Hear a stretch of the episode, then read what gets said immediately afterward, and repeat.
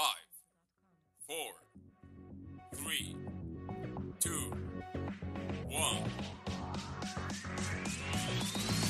Botón rojo.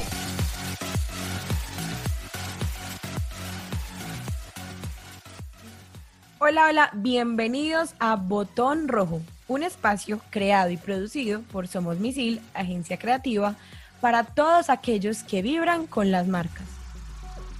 Botón rojo. En esta ocasión tendremos un episodio que nos llevará a pensar de otra manera con un invitado muy especial. Recuerden seguirnos en nuestras redes sociales como arroba Somos Misil y escuchar los demás episodios de Botón Rojo en nuestro perfil de Spotify. Ahora sí, demos comienzo a este espacio. Pero antes, vamos con nuestro código. El código.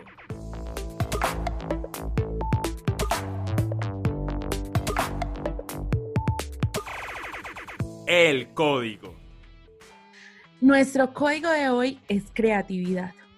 Este término está en boca de todos y la realidad es que existen muchas definiciones para esta palabra y desde perspectivas muy diferentes.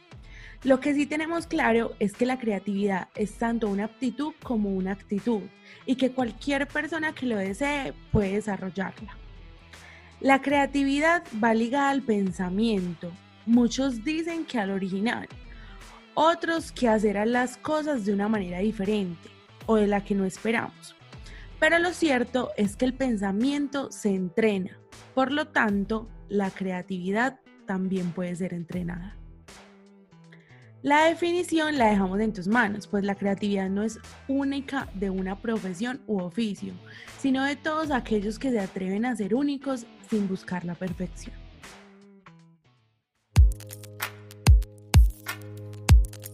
El bloque. Ahora sí, entrando en nuestro bloque, queremos presentarles a nuestro invitado. ¿Están listos? Les hemos contado por ahí algunas cositas, pero se los vamos a presentar ahora sí con todas las de la ley.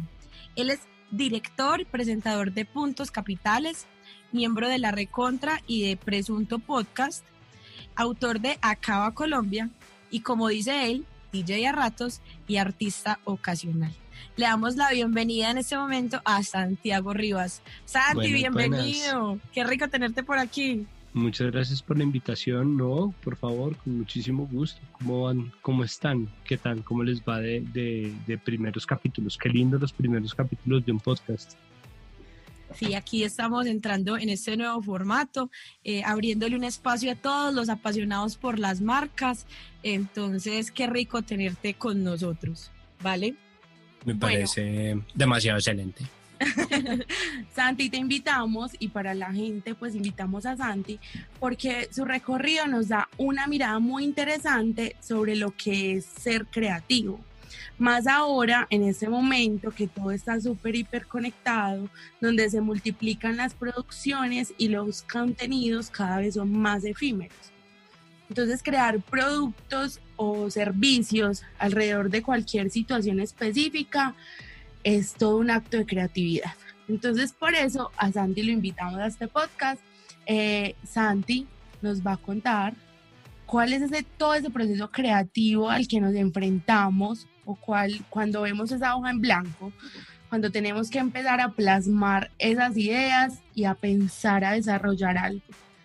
Santi, cuéntanos cuál es tu sensación cuando te enfrentas a la hoja en blanco. Pues la, yo creo que es la de todo el mundo. Yo creo que todo el mundo se siente ansioso. O sea, el primer gran proceso creativo es la ansiedad. El problema es que la ansiedad es un proceso que también es de estancamiento. En la ansiedad pasan muchas cosas que son productivas y muchas cosas que no.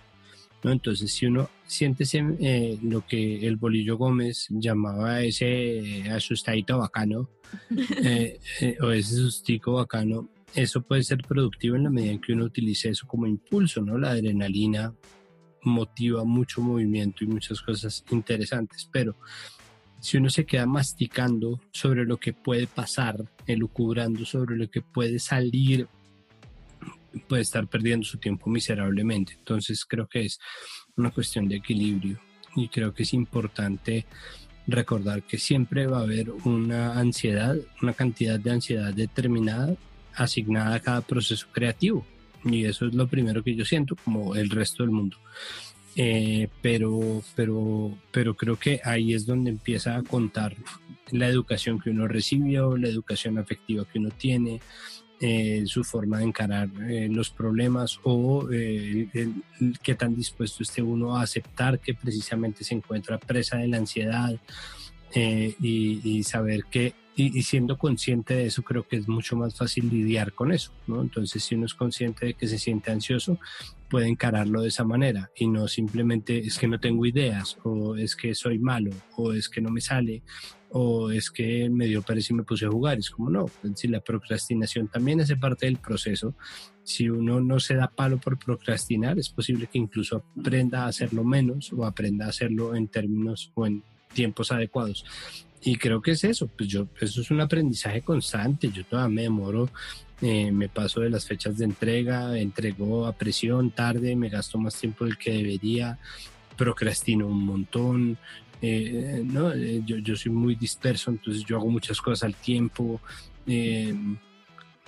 No lo sé, creo que, que, lo importante ante todo es de verdad no darse palo y más bien aprender a, a, entender esos procesos y ser consciente de ellos para poderlos manejar mejor, surfear. Santi, ¿cuál fue el último bloqueo creativo que, que tuviste? no sé, antier. Antier. ¿Qué pasó? No, pues ahorita, por ejemplo, estoy escribiendo un libro, otro libro.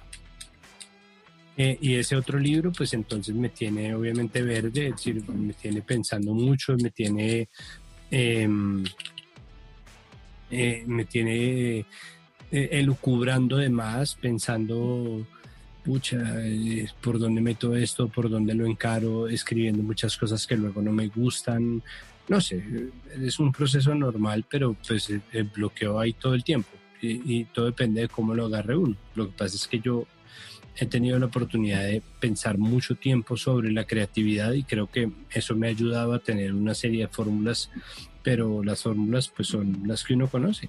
Es decir, si uno está escribiendo y no le sale, dibujar. Si uno está dibujando y no le sale, entonces eh, caminar, darse un baño, cocinar algo. No está bueno cambiar de actividad y muchas veces incluso aplazarlo y decir, bueno, mañana empiezo otra vez, a ver qué. Pero lo importante es tener una rutina, así sea la rutina de sentarse a, a escribir cosas que después uno va a borrar o que después uno va a editar, mm, porque es mucho más fácil para parafrasear a Picasso eh, que la inspiración no encuentra uno trabajando. De nada sirve que la inspiración no encuentre uno ¿no? en, en la hamaca o en, en, en la cama eh, haciendo nada. Entonces es importante todo. ¿no? no sufrir, tomar mucha agua, bañarse, caminar, dormir bien, ¿no? Dormir bien es fundamental. No, no, yo lo digo es porque mucha gente piensa que el proceso creativo, como requiere de sacrificio y de disciplina, entonces requiere también de, quedarse en la casa, no, todo como un ermitaño con las uñas larguísimas de manos y pies sin bañar y como, ah, no, ¿qué hago? Mi vida sufre. Entonces, como no, me parece que lo importante no es sufrir, me parece que lo importante es más bien tomarse con alegría la creatividad para que eso se vuelva productivo y también para que se vuelva costo efectivo. No me parece que ningún proceso creativo deba acarrear sufrimiento de nada. Sí, ahí entra eh, toda esa parte de disfrutar el proceso, de verdad eh, tratar de tomarlo de a poquito, paso a paso, eh, que cada etapa viva lo que tenga que vivir y pues por eso quisimos traer este tema a colación porque la gente piensa que los creativos son esas personas que, que se les prende el foco y de una comienzan a crear y no. Es un proceso que requiere de trabajo, de disciplina, como decías, tener una rutina para que esa creatividad y esas ideas puedan llegar al mejor puerto posible y que son tips que no son lejanos, pues lo que decía Santi de tomar mucha agua, cambiar de actividad, son tips que tenemos a la mano y que debemos hacer uso de ellos para enfrentar esos bloqueos y yo creo que es cuando más surge la creatividad. Y hablando pues como de esos puntos que nos hacen como conectar o empezar ese proceso, ¿cuáles son esos puntos que tú has logrado identificar que son como que te ayudan a conectar para empezar a crear? Mm, mm, a ver, yo creo que depende de lo que esté haciendo. Cuando estoy escribiendo, lo único, no mentira, creo, hay una cosa que, que, a mí me ayuda a conectar siempre y es tener un cuaderno siempre al lado. Aquí lo tiene, no lo va a mostrar. sí. Aquí está mi cuaderno. En el cuaderno yo, con el cuaderno yo funciono y funciono en general. Si yo tengo que hacer collage, entonces dibujo la composición del collage o una idea o medio escribo o garabateo. Pero me conecto. Cuando estoy hablando, por ejemplo, yo siempre hago otra cosa para poder conectarme y poner atención. Entonces a veces se ve uno como un piro, yo juego Sudoku, juego PlayStation, que es lo que estoy haciendo, voy anotando, haciendo dibujos y es una forma de conectarme.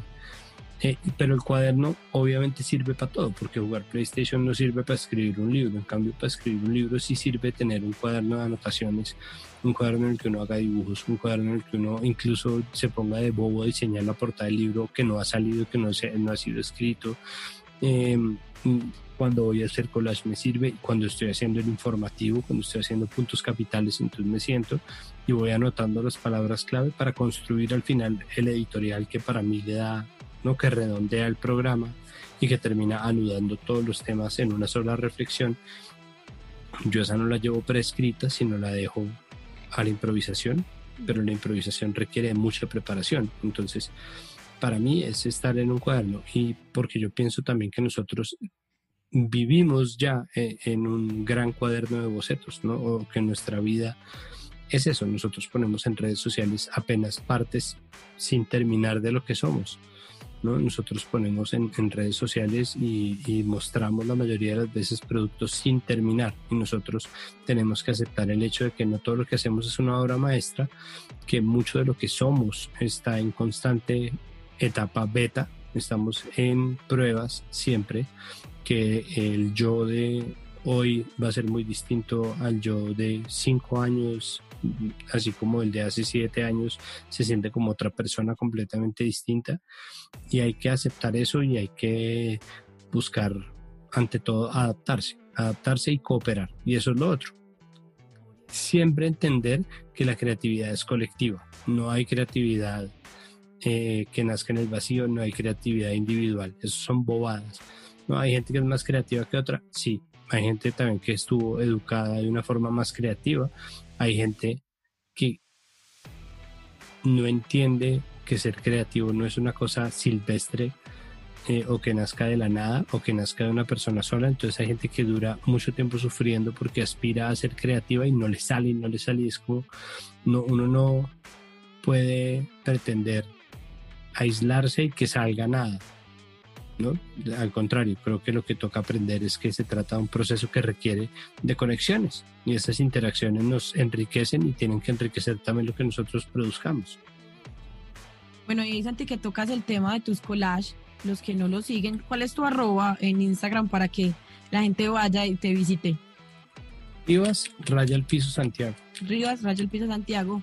Eh, Santi hace unos collages donde toma muchos elementos y los une, ¿sí?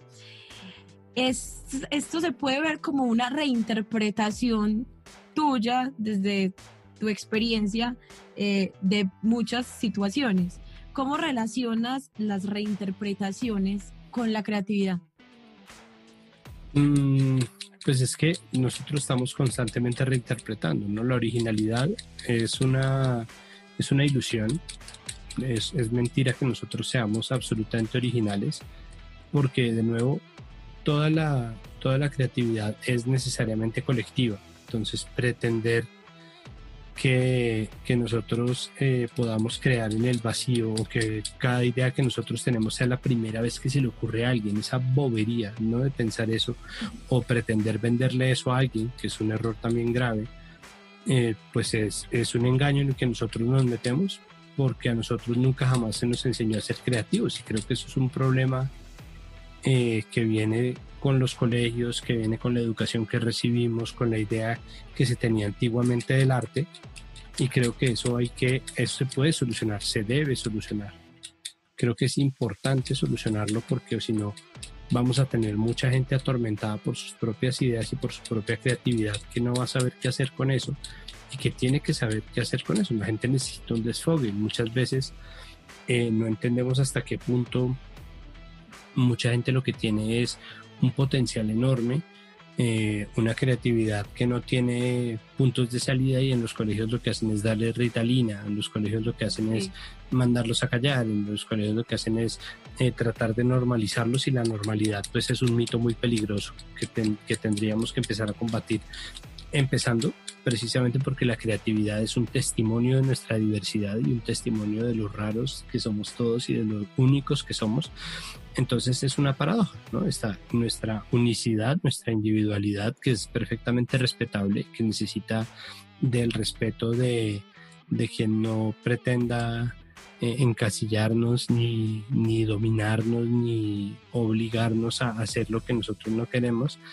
Eh, pero por otro lado entender que esa eh, unicidad y esa individualidad solamente estalla y se vuelve productiva cuando se conecta con otras. Entonces en el diálogo se crea la verdadera cultura, en el diálogo se crea el arte. Entonces todos son reinterpretaciones y el collage es una buena forma de hacerlo. Y esto, si ustedes oyen otros podcasts, tengo un capítulo en donde le meto una fumigada de dos horas que en realidad editaron a una a unos pobres señores que hacen un podcast muy bonito que se llama Expertos de Sillón, en donde hablo sobre el collage como una visión totalizante. es que para mí todo es un collage. Y el proceso que nosotros seguimos y ustedes seguramente en la agencia siguen para traer una idea y la otra, una referencia y la otra, un diálogo y el otro, es el mismo que uno hace cortando, recortando y pegando y reinterpretando en un collage. Entonces, ¿qué es el collage? Pues para mí es un proceso creativo más, pero no solamente eso, es el proceso creativo que representa todos los procesos creativos en general. Y eso, mm, y eso me ha servido a mí también para, ahora que ustedes lo dicen, anclar muchos de los otros procesos, poder decir, pucha, tengo que escribir tal o cual cosa, tengo que hacer y pensarlo como un collage me ayuda, por ejemplo, a poder quitar un párrafo, poderlo volver a poner, cambiarlo de sitio, volverlo a mover, rotarlo, ¿no? Esa idea de que uno maneja como en Photoshop cada capa y cada cosa y tiene el control y hacerlo en lo análogo, entre comillas, pues, ¿no? el collage eh, no digital sirve también para que uno coja lo digital y sea un poco más libre porque sepa manejar los pedazos. Es una buena manera, es un formato muy didáctico y lo que hace además pues es que le da nueva vida a imágenes viejas. Entonces enciclopedias que ya nadie usa, libros que ya nadie va a leer, rarezas bibliográficas que solamente podían existir si no existieran los archivos digitales, como pasa, yo tengo un libro de estampillas viejas que de verdad solamente existe porque no había internet. Ahora uno puede encontrar todo eso y no tiene necesidad. son libros que ni siquiera da remordimiento recordar, porque yo estoy rodeado de libros, me encantan. No los recorto todos, entonces escoger qué sí, qué no, cómo sí, en qué sentido, ¿no? Aprovechar, por ejemplo, mis libros de biología de noveno. Eh, ¿Todavía los tienes? Claro, marica, pues que son buenísimos, tienen ilustraciones bellísimas. Entonces todo eso es aprovechable. Yo soy muy hoarder, ¿no? Yo soy muy acumulador, yo pienso que todo sirve, entonces pues, yo lo guardo todo. No creo que ese sea necesariamente el procedimiento para aconsejarle a nadie más, pero todos nos encontramos con muchas cosas en nuestra vida y creo que la mentalidad de que todo sirve es funcional. No importa qué tanto acumule uno, no importa qué tan minimalista sea uno, ¿no? Para el minimalista todo debe servir, para el acumulador todo potencialmente sirve. Entonces el acumulador guarda, el minimalista vota, pero el principio es el mismo, la funcionalidad. La funcionalidad no siempre es utilitaria, muchas veces es una funcionalidad creativa. Muchas veces uno está o uno sabe que está guardando una imagen para una semántica correcta o para una composición correcta. Entonces, eh, eso es simplemente mi forma de hacerlo. Yo guardo muchos recortes que no logré utilizar en este collage para el siguiente collage. Yo, por ejemplo, no puedo hacer un solo collage, yo hago una serie de collages porque ahí me dan un tema y yo con ese tema empiezo a mirar el mismo material que ya he mirado tantas veces sobre todo ahora que llevo 10 meses encerrado en la casa sin ir a comprar cosas, pues ahí está. Entonces, reviso el material que sigue siendo gigantesco, que sigue siendo muy vasto. Yo no estoy recortando paginitas de hojas recortadas. eh, pero lo miro a la luz de ese tema y con base en ese tema empiezo a pensar, esto me sirve, esto me sirve, esto me sirve, esto no, esto sí, esto sí, esto sí, y hago de lo que saqué un archivo de cosas.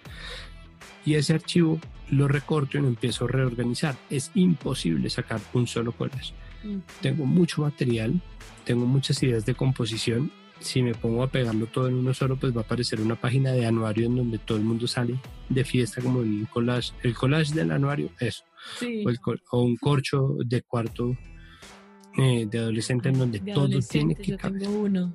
Dios mío, todo tiene que caber. La Todo tiene que caber. Tiene que entrar. Si uno Exacto. las reorganiza y las acomoda, todo tiene que entrar. O una nevera. Uno no dice, no, este imán que me regalaste, papá, está inmundo. No, uno lo pone No y lo ya, pone, y sí. todo cabe, se. Pues en el collage no, en el collage, como en cualquier proceso creativo, es tan importante poner como quitar, ¿no? La- la- escribir es borrar, editar es parte fundamental, ustedes lo saben, ¿no? Un video, un podcast necesita partes para quitarle.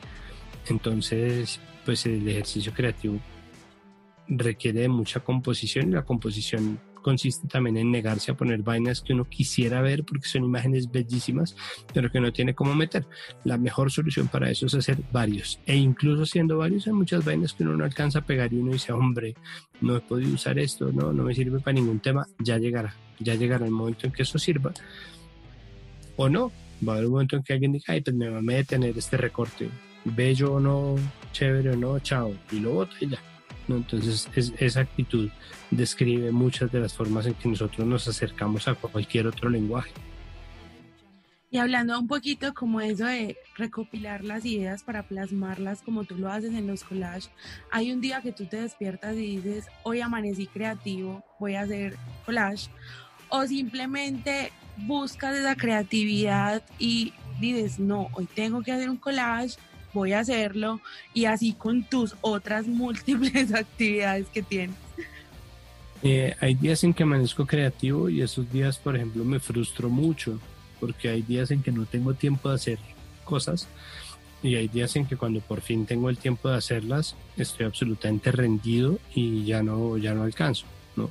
Entonces, hay ideas que yo sí alcanzo a anotar, hay ideas que yo no alcanzo a anotar, hay veces que yo amanezco con muchas ganas de dibujar y me siento a dibujar y no me sale nada y es como, pero entonces, ¿para qué me, no? Pero cerebro, ¿qué estás haciendo? Exacto, ¿para qué me trajiste acá, huevón? Si me pongo con el cuaderno, saco los colores, saco los lápices, empiezo a hacer la vaina y todo me sale hediondo y es como, pero tan raro. Pero hay veces que uno simplemente tiene que hacer, el punto no es si le sale bien o no. De nuevo, es mucho, es mucho mejor hacer y hacer y hacer constantemente y encontrar ahí un camino que esperar a que el camino se le abra a uno de repente, porque cuando se abre el camino, si uno no ha caminado, se va a cansar al rato. Nosotros eh, tratamos mucho estos temas con nuestros clientes porque pues llegan a nosotros, es porque dicen, no, es que yo no tengo tanta creatividad como ustedes para crear contenido o para pensar la estrategia eh, o para eh, diseñar este, este video. Entonces es, decimos, pero venga, no, es que esto es un trabajo colectivo, como tú nos decías, y, y la, creatividad es algo que se puede trabajar y, y- y es práctica, porque tiene, hay que ejercitarla, hay que decirle, venga, eh, hay que decirle, hoy no, entonces trabajarla, irla acompañando y a- de una u otra forma forzarla. eh, también es positivo. Entonces, cuando la- yo creo que cuando las personas dicen como no soy tan creativo, ya dieron un paso. Dieron un paso y es en pro de comenzar a ejercitar esa creatividad, de comenzar a hacer que, que su cerebro vea otras formas, que piense de otras maneras, que encuentre otras conexiones, que pueda crear muchísimas más. Bueno, y eh, Pues es que, perdón, es que Ah, todos somos creativos, pero, Sí. pero también es importante saber qué es lo de uno, ¿no? Y esto lo digo yo porque, claro, seguramente ustedes tienen muchos clientes que dicen, es que nosotros no somos tan creativos como ustedes para hacer tal o cual cosa, pero seguramente también tienen muchos clientes que están pretendiendo decirles qué hacer a todo momento y es importante Ah, sí. también como respetar el oficio de cada uno, ¿no? Hague quod agis, zapatero a tus zapatos. Es importante que cada quien haga lo que sabe hacer porque, porque en eso eh, se basa también y en esa confianza en la creatividad del otro se basa mucho de ese proceso de interacción que es la verdadera creatividad, la, originalidad de las ideas que, que se supone que nacen en el vacío no le sirven a nadie de nada en absoluto, nunca. Entonces, eh, simplemente vale la pena recordarlo, recordar que es mentira que exista una creatividad aislada, ¿no? Eh, y que si uno no es creativo para una cosa, puede ser creativo para muchas otras cosas. Mi, el chiste bobo que yo hago es que para lo único para lo que uno no puede ni debe ser creativo es para la contabilidad. ¿no? cuenta claro. sí, sí, la contabilidad creativa se llama corrupción. Entonces, y que no, por favor, no sean tan creativos en ese sentido. No, por favor. Pero incluso, miren, la abogacía es creativa, la ciencia política es muy creativa, la antropología requiere de creatividad, la mirada requiere de creatividad. El punto no está en si uno está haciendo, sino en cómo uno cambia el enfoque. Entonces, no es la creatividad muchas veces no es tanto de hacer, de crear, sino de transformar. Y esa transformación es fundamental. Santi, bueno, y, hablando ahorita que nos contabas que las rutinas son importantes, eh, de encontrar como también esos puntos donde comenzamos a crear, ¿tú tienes alguna metodología o alguna rutina específica el día que decides o el día que tienes que entregar algún producto? Eh, hmm. pues yo tengo no, yo tengo, yo soy muy malo en rutinas. Mi única rutina es trabajarle constantemente a eso. O sea, mi única rutina es pensar incesantemente en lo que tengo que hacer. Mm, Eres de los que se baña y está pensando eh, en la idea. Sale a caminar y está pensando en la idea. En todo momento. Sí, en todo momento. Entonces, digamos, de, nuevo depende del producto.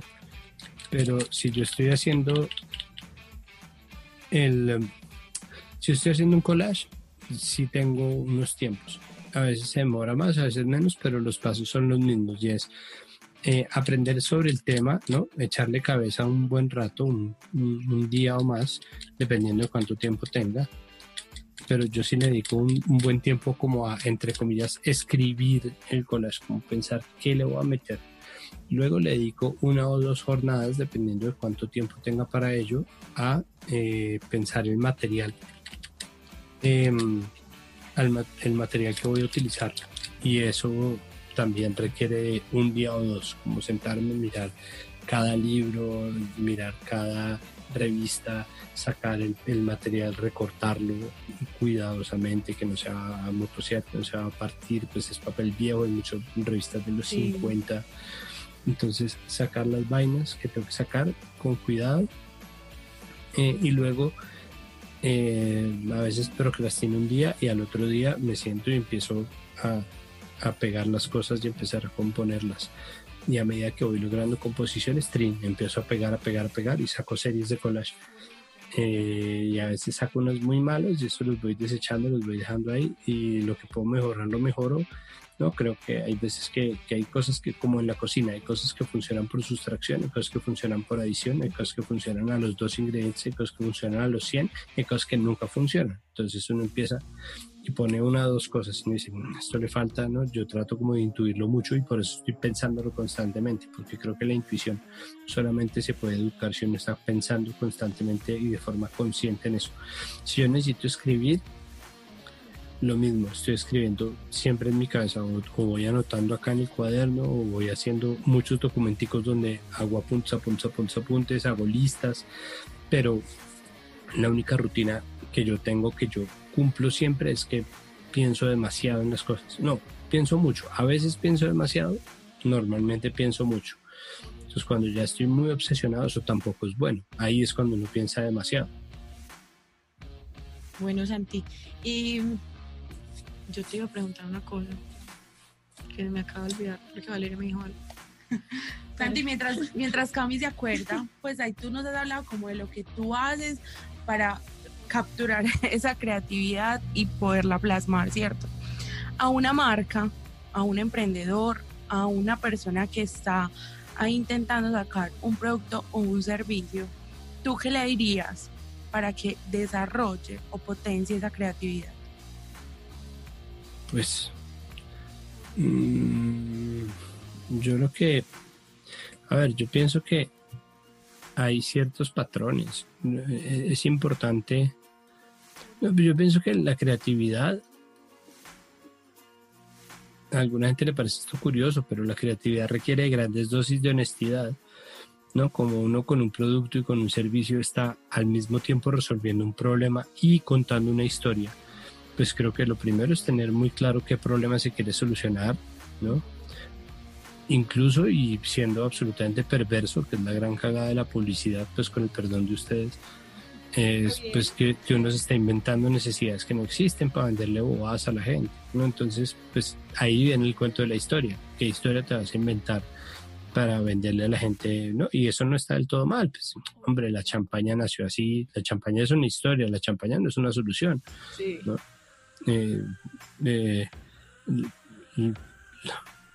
hay, hay, hay, soluciones que se convierten en historias. Entonces, antes la gente tenía que eh, vender, antes la gente tenía que cocinar con piedras calientes bajo tierra la comida, ¿no? Entonces abrían un hueco, la, envolvían, le ponían las piedras calientes, eso se convirtió en la pachamanca peruana. Hay un plato santanderiano también que es así eso ya no se necesita, o sea, ya no es una solución, sino es una historia para contar. Nosotros hacemos esto, quieren probar nuestra pachamanca. Es como, oh, qué raro, ningún restaurante lo ha encontrado. Es como, ajá, exacto.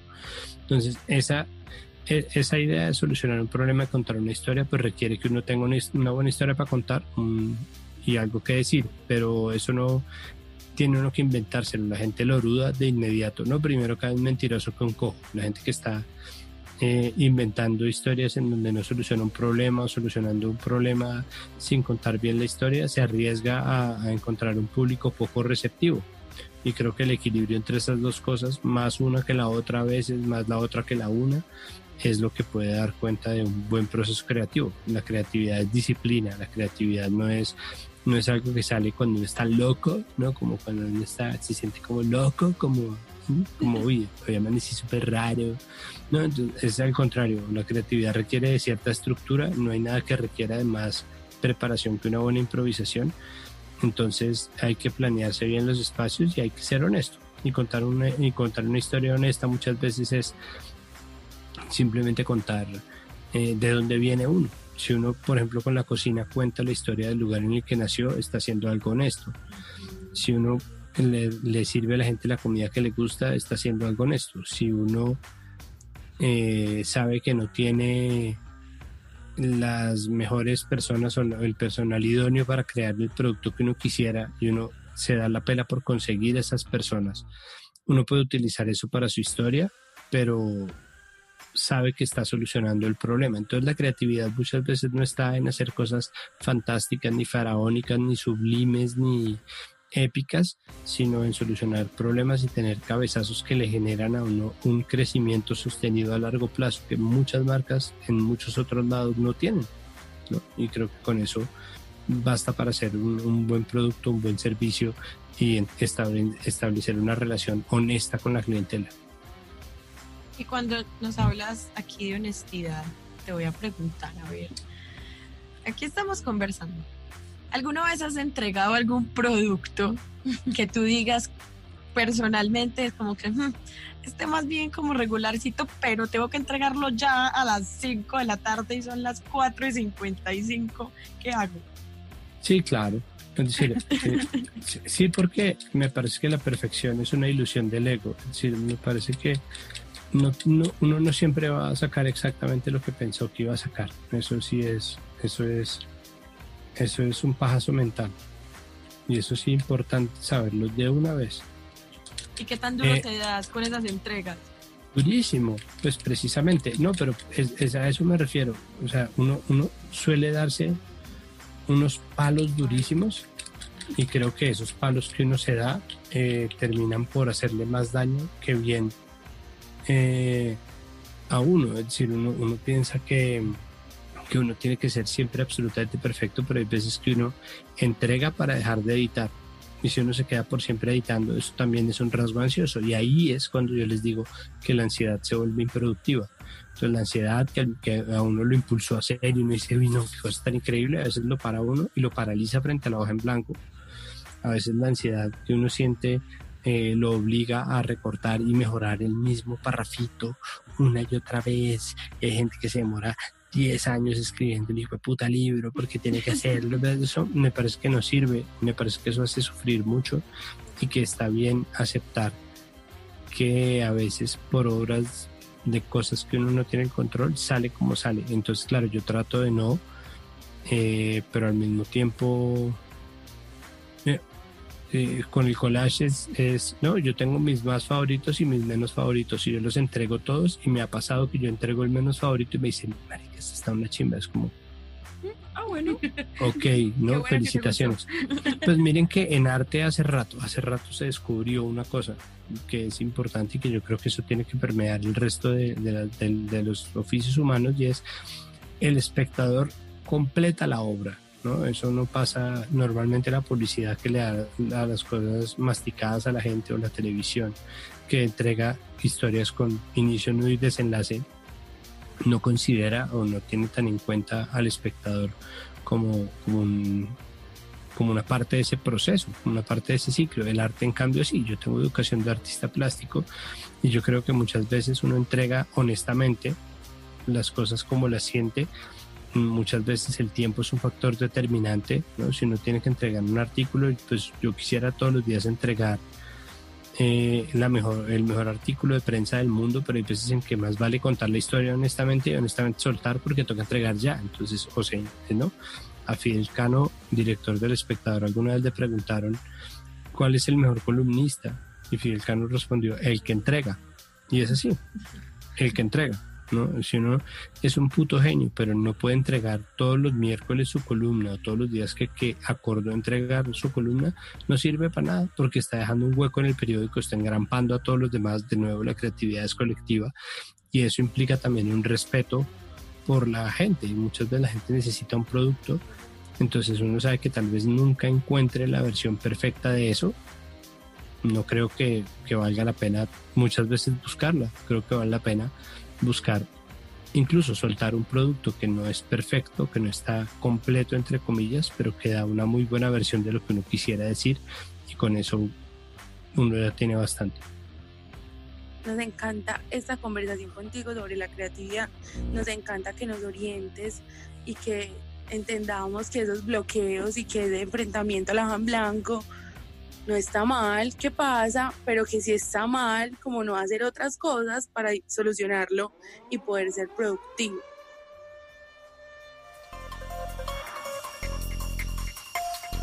Presiona el botón. Bueno, eh, le damos la bienvenida a Santiago a esta sección de presiona el botón.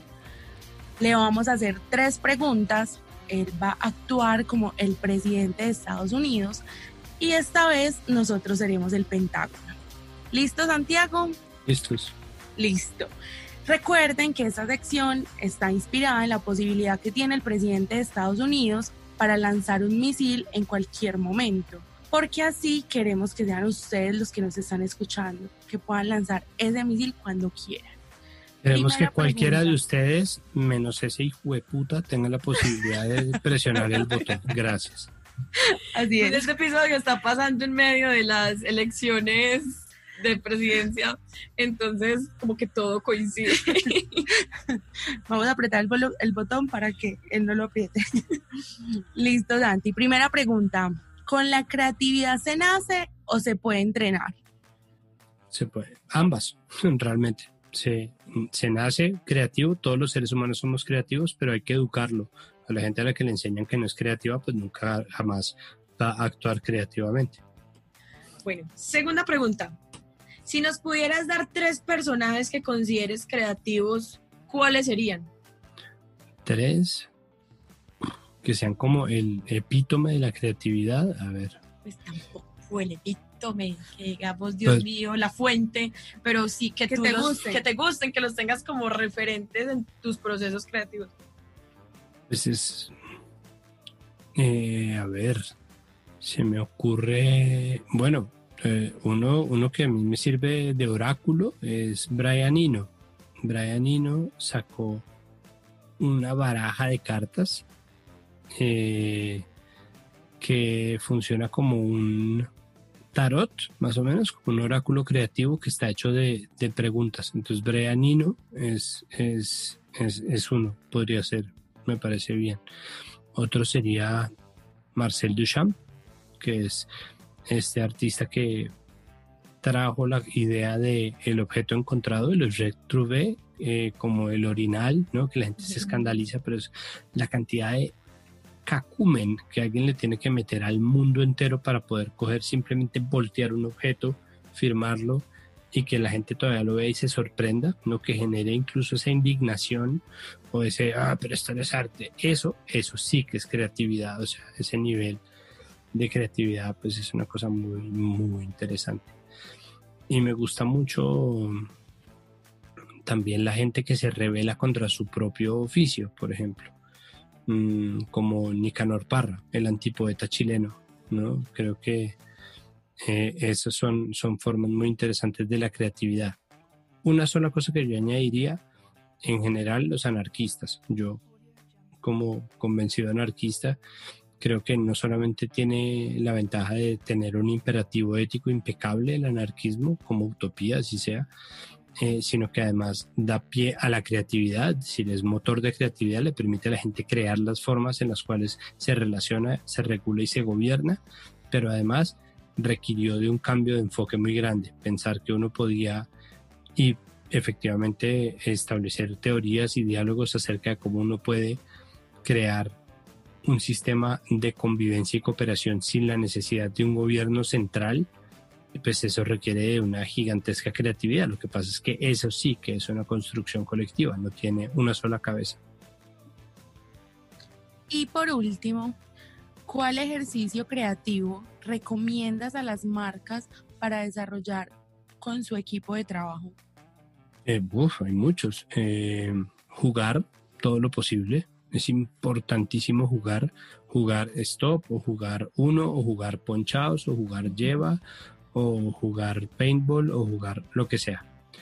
Eh, cualquier dinámica en equipo va a funcionar y el, eh, el cambio de actividad es bien interesante, poner a la gente a dibujar o poner a la gente a crear, ¿no? Un poco lo que hace Google, que es bello esto de dejarle un día entero a cada persona para que desarrolle sus propios proyectos y ver qué sale de ahí que pueda funcionar para la marca, pero además eh, está la posibilidad también de hacer simplemente lluvia de ideas. La lluvia de ideas es un proceso muy interesante si uno sabe ponerle reglas y si uno sabe encaminarlo bien. Entonces, aprovechar esa creatividad de la gente para llegar a resultados concretos me parece que es eh, eh, exactamente lo deseable. Y en la medida en que es lo deseable, creo que es, es algo que puede pasar una vez por semana.